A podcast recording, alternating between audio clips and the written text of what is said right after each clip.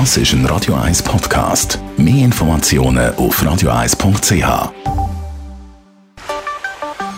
Der Finanzratgeber auf Radio 1 wird Ihnen präsentiert von der UBS.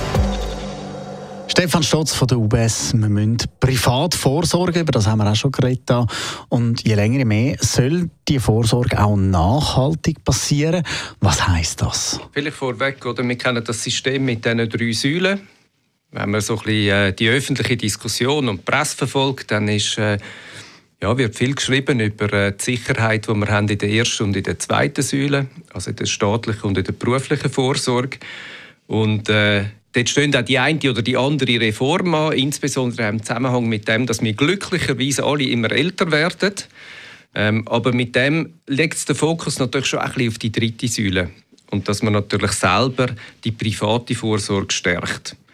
Das kann man machen jedes Jahr, indem dass man äh, entweder, wenn man Arbeitnehmer ist, ähm, maximal 6.883 Franken kann einzahlen ähm, oder natürlich für die, die dann Arbeitgeber sind oder selbstständig erwerbend, ähm, kann man natürlich äh, maximal 20 Prozent ähm, vom Nettoerwerbseinkommen bis maximal 34.416 Franken einzahlen.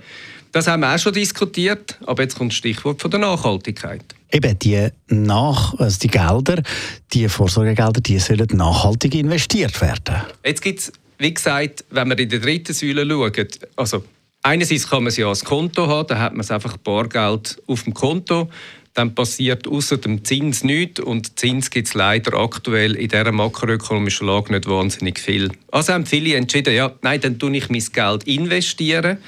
Da gibt es äh, fondbasierte Produkte, ähm, die passen für die Säule 3a. Und typischerweise sind die ähm, eigentlich sehr beliebt heute in der Nachfrage.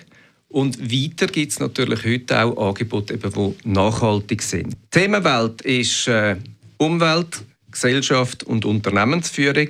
Und oft braucht man das Kürzel ESG in diesen Ecken. Ich glaube, ESG-konforme Anlagen ähm, die überzeugen heute sehr stark finanziell. Und zwar tut man dort abstützen eben auf Firmen, wo sich eben stärker an diesen Kriterien Umwelt, Gesellschaft und Unternehmensführung einer Prüfung ähm, quasi unterziehen, qualitativ transparent arbeiten und eben dort auch bessere Scores haben in diesem Ecken. Und das heißt, typischerweise reden wir hier von Firmen, die sich eben längerfristig orientieren und einen längerfristigen Erfolg suchen. Und gerade diese Anlagekategorie zeigt sich natürlich im Vorsorgebereich sehr stark als Trend. Vielleicht aber sogar, wenn wir ehrlich sind, ist das schon fast nicht mehr ein Trend, sondern eigentlich ein neuer Standard, der sich definiert. Jetzt neben nachhaltigen Gedanken bei dieser Art seine Vorsorge anzulegen, wo liegt da sonst noch der Vorteil? Also was man sicher könnte sagen ist, dass natürlich so Anlagen robuster sind ähm, und vielleicht auch besser können wirtschaftliche Durchstrecken überstehen. Die zeigen auch im Normalfall, dass man ein bisschen besser gewappnet ist ähm, für die zukünftigen Herausforderungen.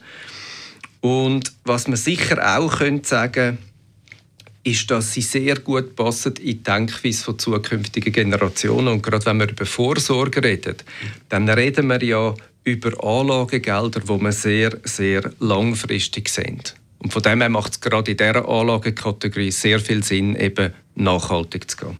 Danke vielmals. Stefan Stotz von der UBS.